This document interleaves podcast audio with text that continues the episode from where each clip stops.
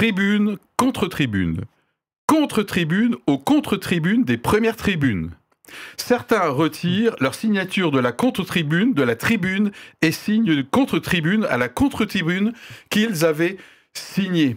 Alors, cette longue tirade n'est pas de moi. Je cite ici un extrait truculent et sans doute quand même un petit peu grave de la chronique d'une avocate, Julia Courvoisier. C'était dans l'hebdomadaire Marianne du 4 janvier dernier. Alors aujourd'hui, là, nous ensemble et avec vous, chère audience, on ne se prononce pas sur le cas de Pardieu, mais bien, mais bien sur ce que ça génère et peut-être également sur ce qui dégénère. Je suis très content de celle-là. Voilà. Que pensez-vous mes chers chroniqueurs, vous avez noté le retour d'Anita, hein, donc elle n'était pas bannie à vie malgré les, bruits de couloir et les bruits web, comme quoi, voilà, elle était au frigo et du coup elle a disparu. Non, non, ça y est. En tout cas, elle est ressuscitée. après cette émission, normalement, je devrais l'être. Ah, d'accord. ok. Que pensez-vous de ces prises de position autour du cas de Pardieu, de ces retournements aussi de situation? Qu'est-ce que ça dit des tendances de notre société Et en tant que chrétien, pas crétin, la Bible peut-elle nous éclairer sur ce coup-là? Tout de suite, un premier tour de table et un premier tour de chauffe dont on va exclure Anita. On va vraiment finir par penser qu'il y a quelque chose contre elle. Non, c'est juste qu'elle va à la confesse dans un instant. Quand le sujet est arrivé dans ta boîte aux lettres, euh, Benoît, qu'est-ce que ça a fait? Bah, Je me suis dit, euh, oui, bah, encore un pugilat médiatique. Un pugilat médiatique, yes Après, je suis rentré un petit peu dans le, dans le, dans le sujet et puis j'ai vu qu'il y avait des propos qui étaient extrêmement blessants qui avaient pu être prononcés. Et bah, je me dis que ce serait bien que les gens apportent un petit peu de nuance. Un petit peu de nuance, ok. Bon, et moi je vous avoue que je ne voulais pas aborder ce sujet autour de Depardieu. Hein. Vous, vous savez que je suis le sujet euh, à la trace, donc déjà depuis Noël. Mais là j'étais tout content parce que je pense avoir trouvé un angle. C'est pas Depardieu l'angle, c'est les tribunes, les contre-tribunes, les retribunes et les détribunes eh bien, qui ont été euh, proférées effectivement dans les médias suite à ceci. Eh bien, pour nous éclairer un peu sur le sujet, Anita va à la confesse tout de suite. Alors déjà, je ne suis pas sûre que nous allons être d'accord sur notre confession, mais c'est pas grave. Allez, va, je le confesse. Encore une qui va sauter à la prochaine émission. Hein, alors, dans ces mêlées euh, médiatiques, euh, mêlées démêlées occasionnées donc par la situation de Gérard Depardieu, alors euh, mêlées où se confrontent les opinions, les engagements, et à la fin desquels, de toute façon, comme à la fin d'un match de rugby, tout le monde se relèvera plus ou moins recouvert de boue, eh bien dans tout cela, paradoxalement, moi je discerne l'émergence d'un petit cours d'eau limpide et tranquille. Oula. Oula, hein Alors. Elle a fumé quelque chose, Non, mais on l'écoute, on l'écoute. On, écoute, on écoute. Actuellement, hein, ce qui ressort des médias, bien sûr, ce sont des affrontements verbaux, des artistes qui signent, contre-signent des manifestes. Et puis, il y a aussi la démesure de certains propos. Se priver de cet immense acteur, est-il écrit au sujet de Gérard Depardieu, serait un drame, une défaite, la mort de l'art, la nôtre. Soyons clairs, je ne vais pas mourir si Gérard Depardieu venait à ne plus tourner de films, et je suis persuadé que l'art continuerait aussi à vivre. En revanche, il y a probablement quelque chose de l'ordre de la mort qui est en marche.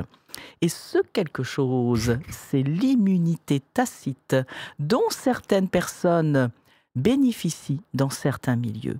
Actuellement celui de la culture, mais on a déjà vu celui du sport, de la politique. Ces personnes, ce sont celles qui pensent pouvoir agir à leur guise, abuser de leur position, qu'elles soient acteurs ou diseurs, qu'elles soient dans des tribunes ou sur des scènes de théâtre, et qui pensent qu'elles ne vont pas être sanctionnées sous prétexte de notoriété sous prétexte d'être important. Au travers de ces scandales, en réalité, il y a quelque chose qui est en train de changer. Et ce petit cours d'eau que moi j'entrevois, eh bien, c'est celui d'un nouvel équilibre des forces entre hommes et femmes.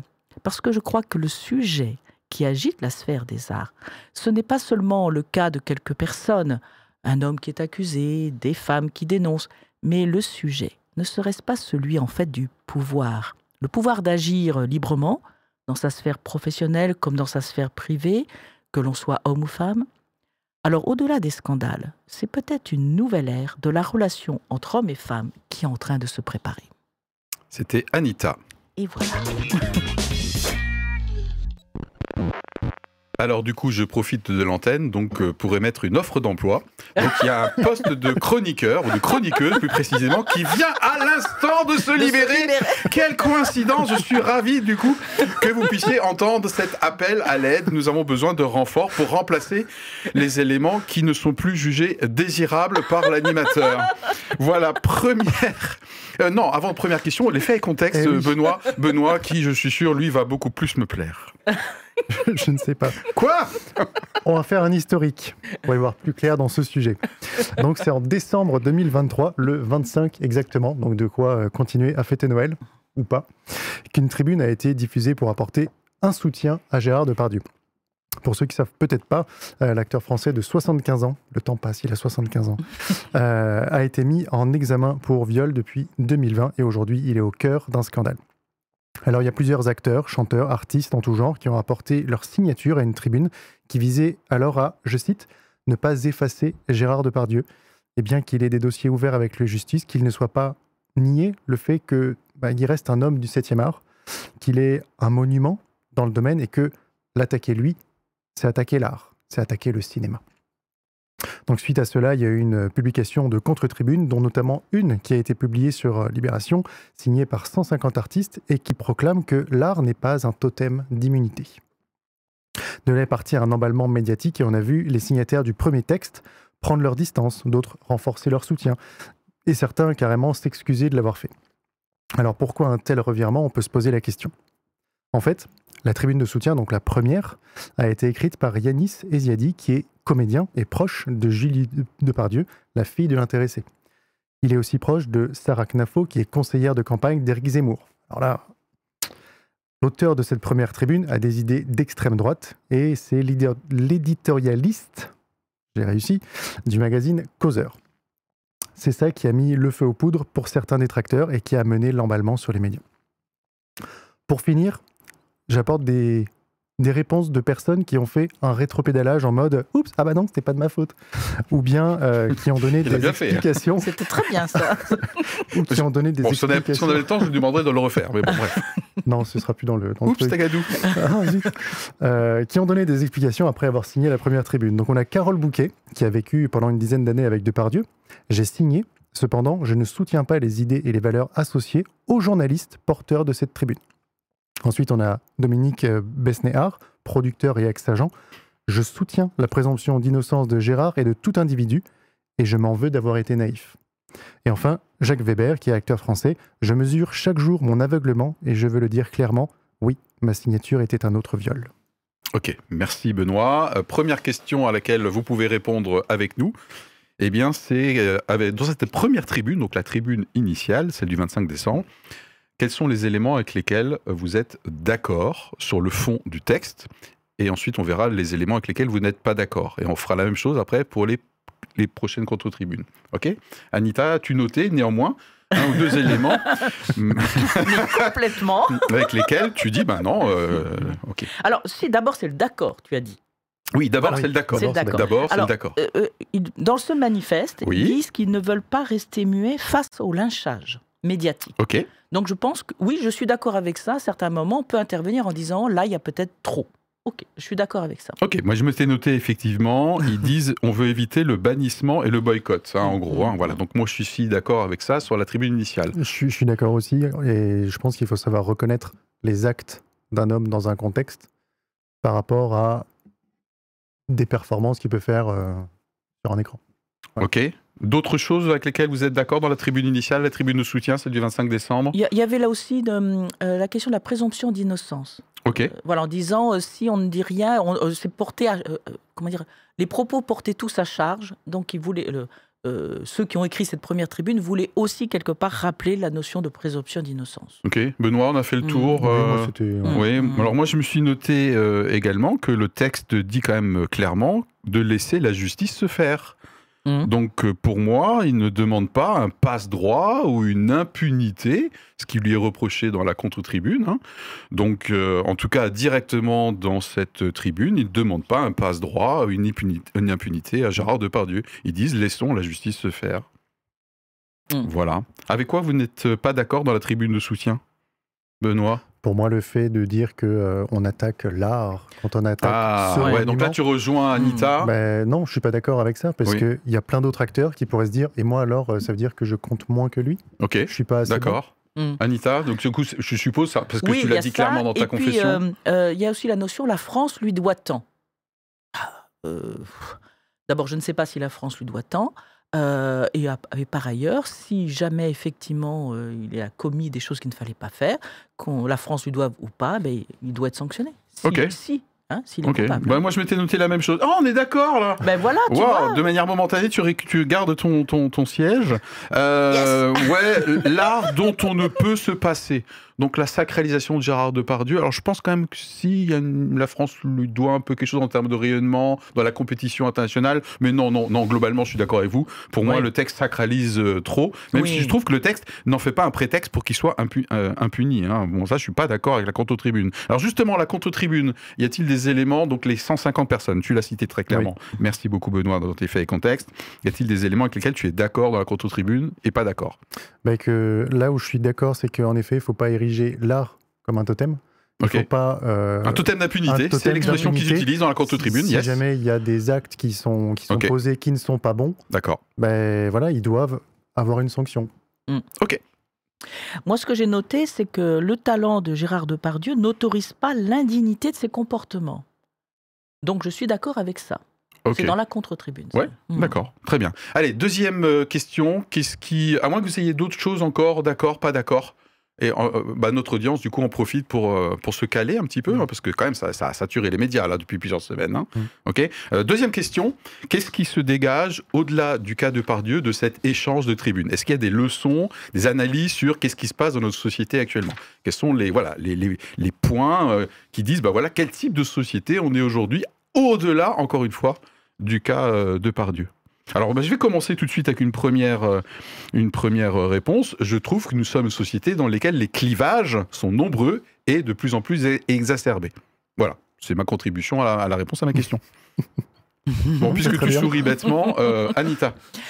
Euh, moi, ce qui me marque, c'est il y a presque une forme d'entre-soi euh, entre euh, dans- dans- au sein du milieu artistique. Il y a quelque chose euh, qui semble tourner en rond. Je ne sais pas comment. J'ai un peu du mal à Oui, le je, mais moi je comprends pas. Un microcosme un microcosme. dans lequel voilà. on pourrait pas sortir et euh, Voilà, c'est une ça. petite cocotte minute dans laquelle euh, tout se passe sans qu'on puisse agir. Ok, d'accord. Voilà. Euh, ouais, c'est ça. Bon, moi je me suis noté. euh, Benoît peut-être? Bah oui, moi j'aimerais Oui, bien parce parler. que, euh, Parce a trois Je choses. vais te dire, tu vois. de. Trois choses, ok, allez. La première, euh, bah, il y a un manichéisme ambiant, Mhm. ce qui fait que. Ah, j'ai bah, été noté ça aussi. T'as vu ça? Ouais. Et, et note la suivante on est dans une pensée binaire unique. Oh, Wow. oh, j'étais pas aussi Tu fort que ça, toi. C'est hein. beau, Et grosso modo, en fait, dès que on n'est pas capable d'ap- enfin, on n'est plus capable d'apporter de la nuance. Ouais. Et puis si on prend pas parti, et ben tout de suite on a mis dans le camp d'en face. Oui. On est un ennemi. Oui, par exemple, ceux qui ont signé, c'est forcément t'es contre les femmes. Oui. Exactement. Ouais. Voilà. Mhm. Bon, Euh, Il y a aussi peut-être une autre chose. Tu avais dit ta troisième chose. Oui. Non, D'accord. j'avais pas dit ma troisième chose, mais je t'en Vas-y. il la garde. il la garde. Non, mais Allez. dans, Oui. on n'a plus, Non, le allez, droit à l'erreur. On n'a plus le droit à l'erreur. euh, Donc il plus- y a des gens qui ont signé peut-être un peu rapidement, ils ont Ah, vu passer la première tribune, ils étaient là, oh oui, bon, allez, oh ouais, ça peut être sympa de signer ça, pim. Bon, ils sont pas allés au fond des choses, et puis derrière, ils se font euh, écrabouiller. Ok. Et en fait, on dit, mais euh, est-ce qu'on peut leur accorder Ah ouais, le pardon Euh, vous pouvez réagir dans les commentaires si Voilà. écrabouillé, ça se dit encore. Je sais pas du tout. Mais Et la troisième chose, Ah, ah. D'accord. ah bah attends, il faut bien y aller. Euh, J'ai l'impression qu'il y a une justice populaire qui veut prendre le pas sur la justice de l'État. Parce que alors qu'il n'y a même pas un verdict qui a été rendu, ben, on voit sur les réseaux sociaux les deux camps qui s'affrontent et qui disent non, il a raison, non, il a tort, et qui vont euh, se rentrer Ouais, dedans. un Je trouve ça tribunal médiatique, euh, tribunal populaire. Là, Ok. j'ai terminé. Euh, manichéisme, j'ai été noté également. Euh, alors, je, je trouve qu'il y a une tendance à euh, la repentance. Ah, Philippe, on te reconnaît bien là. Il y a une tendance à la repentance au gré du vent. Ah, Euh, c'est joli comme C'est-à-dire que euh, qu'à un moment donné, on puisse se rendre compte qu'il y a des erreurs, mais, euh, mais quand même, je cite Marie Trintignant. hein, je demande aux personnes que j'ai choquées de ne pas m'en vouloir de ma grave erreur. Elle fait partie des signataires, hein, je veux dire.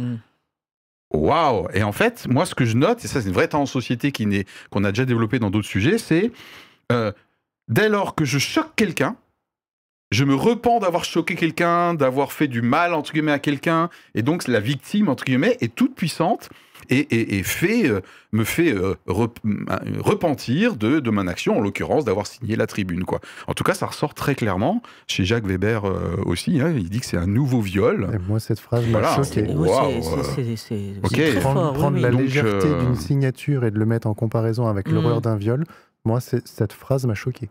Mais bon, il a dit ce qu'il fallait, ce qu'il fallait dire pour, Oui. euh, pour Dans- euh, dans bien montrer propos, euh, oui. que voilà, euh, peut-être mais à coup pas quoi. Non mais c'est c'est incroyable. hein. C'est vraiment le sac et la cendre. D'autres Mhm. choses pour terminer avant qu'on passe à une question un peu plus spirituelle?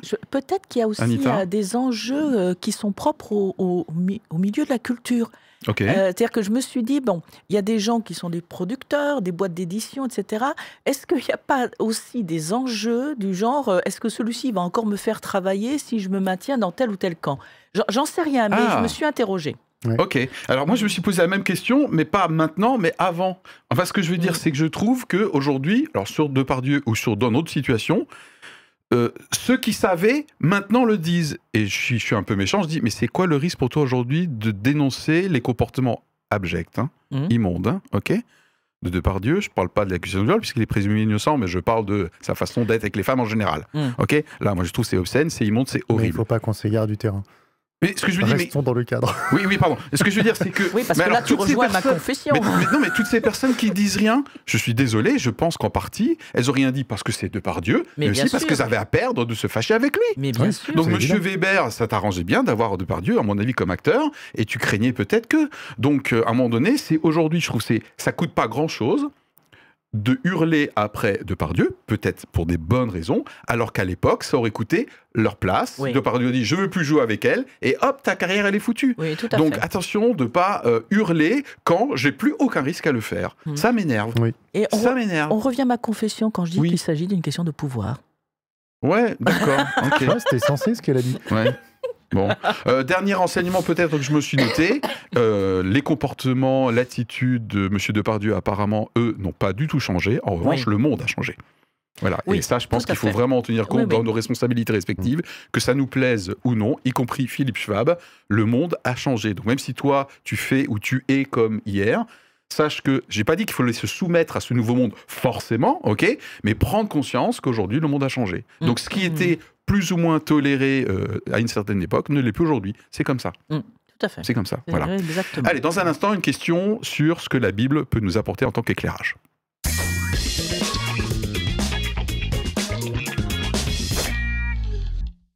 Oui, donc la Bible, qu'est-ce qu'elle nous dit? Qu'est-ce qu'elle peut nous dire dans cette bataille de tribunes? Qu'est-ce qu'il y a? Rien. On t'écoute. Vous lisez la Bible, j'espère quand même. Ah Ça nous oui. arrive. Bon, ça, ça nous arrive. Ah, D'accord, bon, je vais faire quand même quelques recadrages euh, une- hors- hors antenne. Quand- Bientôt, c'est deux chroniqueurs qui vont. Alors, offre d'emploi, deux chroniqueurs. Euh, je réponds moi-même déjà à la première question et c'est- c'est le point sur lequel je suis d'accord avec toi, je pense, dans ta confession. Je pense que c'est une loi spirituelle qu'à un moment donné, ce qui est caché sort à la lumière. Donc ça, je pense c'est vraiment une loi spirituelle. C'est pas, je pense, je suis sûr, il y a plein de versets là-dessus. Donc une Ouais. des premières leçons, éclairage par rapport à ce que dit la Bible, ce qui est caché à un moment donné sort inévitablement à la lumière. Qu'avez-vous noté d'autre? Alors, ben, je, je suis, figure-toi, sur à peu près la même longueur d'onde que toi. Ah, Ça m'a fait penser à deux choses. D'une part, ça Mhm. m'a fait penser à la question des scandales.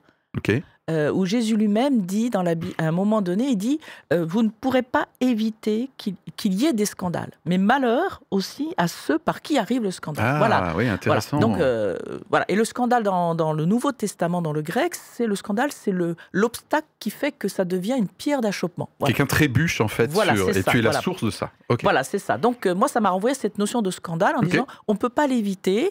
Par contre, nous sommes invités à éviter que, en tant que personne, nous soyons sujets de scandale pour les autres. Voilà. Ok. Benoît, Je vais repartir sur euh, la justice populaire dont je parlais euh, oui. tout à l'heure. Et la Bible Et la Bible, ne t'assieds pas sur le banc des méchants.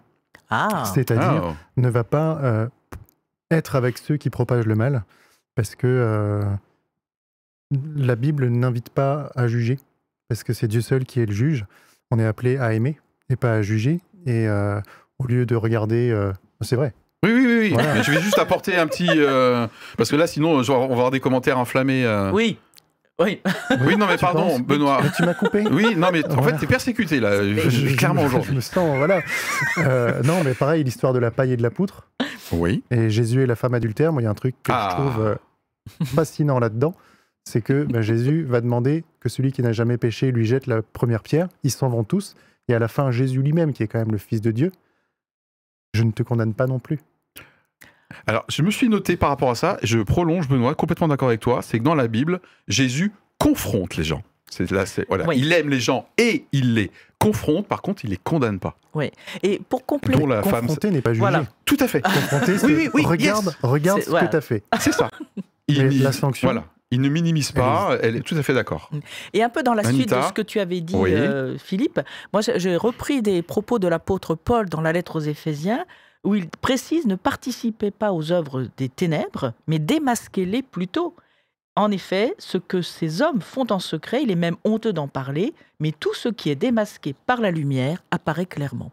Donc je pense que sans être sujet de scandale euh, par soi-même, parfois on peut aussi être amené à dénoncer ce qui ne va pas. Ouais, donc là, tu es Mm. d'accord avec ceux qui dénoncent les comportements euh, de Gérard Depardieu? Je, je suis En d'accord. partie, en tout cas, sur le fait de démasquer. Après, il y a la ma- voilà, c'est le fait de démasquer, D'accord. Le fait de démasquer, de mettre à la lumière. Euh, Il y a un côté dans la Bible, je trouve, qui m'inspire. C'est que dans la Bible, il n'y a jamais avec Jésus, en tout cas, ce côté persona non grata. Ah oui. C'est-à-dire tout d'un coup, euh, Depardieu, c'est un lépreux. Euh, bah, je dis lépreux parce que dans la Bible, il y a justement euh, des histoires avec des lépreux qui étaient vraiment des intouchables, hein, pour des raisons assez objectives, Mm. bien sûr, d'un point de vue maladie. Mais vous retrouverez jamais chez Jésus le fait que euh, il, il- il balaye l'ensemble de la personne et il faut surtout pas le toucher, le fréquenter, il devient impur et devient un paria de la société. Ça, c'est vraiment quelque chose qui n'est absolument pas dans la Bible. Ouais, Jésus, il n'a pas une pensée euh, binaire d'un gamin de 4 ans. Et Mm. du coup, il va regarder le monde avec sa complexité et regarder les gens dans leur complexité. Et dans, dans la peut-être dans la suite même de ton propos, euh, Oui. euh, c'est je, trouve dans le livre de l'Apocalypse, celui-ci commence par des lettres aux églises. Mhm. Et euh, dans ces lettres aux églises, donc c'est Jésus qui parle aux églises du moment et qui peut nous parler à travers elles, euh, il reconnaît ce qui va bien et il dit ce qui ne va pas bien. C'est-à-dire qu'en fait, les deux peuvent cohabiter et à la Mm. fois on peut faire quelque chose de bien et à la fois on peut faire quelque chose de mal. Voilà. Ouais, donc le, manichéisme et Voilà. la punchline Mm. que tu as dite, que je ne peux pas répéter puisque elle est trop, elle est trop brillante Bah euh, oui. pour moi. Je me suis noté également dans la Bible, euh, notamment par rapport au fait que demain on peut m'inviter, à signer une tribune ou une contre-tribune. La Bible nous invite à être réfléchi Oui. et lorsqu'on dit oui, on dit oui et quand on dit non, on dit non. Mm. hein. La Bible dit clairement, il y a un verset, que ton oui soit oui et que ton non soit non. Donc prudence pour nous parce Oui. qu'on peut aussi nous tomber dans ce genre d'emballement et regretter euh, quelque chose Ouais. qu'on a fait peut-être un peu à la va-vite. Voilà, donc réfléchissons. Ça aussi, euh, c'est biblique. Euh, puis moi, je me suis noté également par rapport à la Bible, c'est que la Bible renvoie chacun à nos responsabilités. Donc, je pense que Jésus là confronterait sévèrement Gérard Depardieu. Et il confronterait aussi toutes ces personnes qui, pour l'instant, ont choisi de se taire pendant 25, pendant 30 ans, quoi. Mm. Voilà. Et il les Mm. ramènerait Mm. aussi à leurs responsabilités. Qu'est-ce qui t'a manqué aujourd'hui, à ce moment-là, pour, euh, pour démasquer? Bien sûr, si tu avais les moyens de le faire. Hein, je parle pas de la petite jeune qui avait les... Voilà, mais quand même des, des gens qui, qui pèsent un peu dans, dans le milieu. Voilà. Donc, on a terminé sur euh, le point de vue euh, biblique. Et ben, ça tombe bien parce qu'on est arrivé au bout, euh, au bout du timing. Voilà, donc la guerre des tribunes, c'était le sujet du jour. L'objectif, c'est que vous puissiez vous situer en tant que en tant qu'audience. Et puis, on est toujours friand de vos commentaires. Oui, vous Voilà, pouvez d'ailleurs sur les aussi différents euh, réseaux. hein. vous abonner, vous pouvez liker, hein, n'oubliez pas, ça se fait. hein. Voilà, Les pouces en l'air. on les pousse en l'air. On a notre petite, euh, petite animatrice. Merci beaucoup de nous avoir suivis. À vos commentaires et à bientôt pour un prochain épisode. Allez, bye Ciao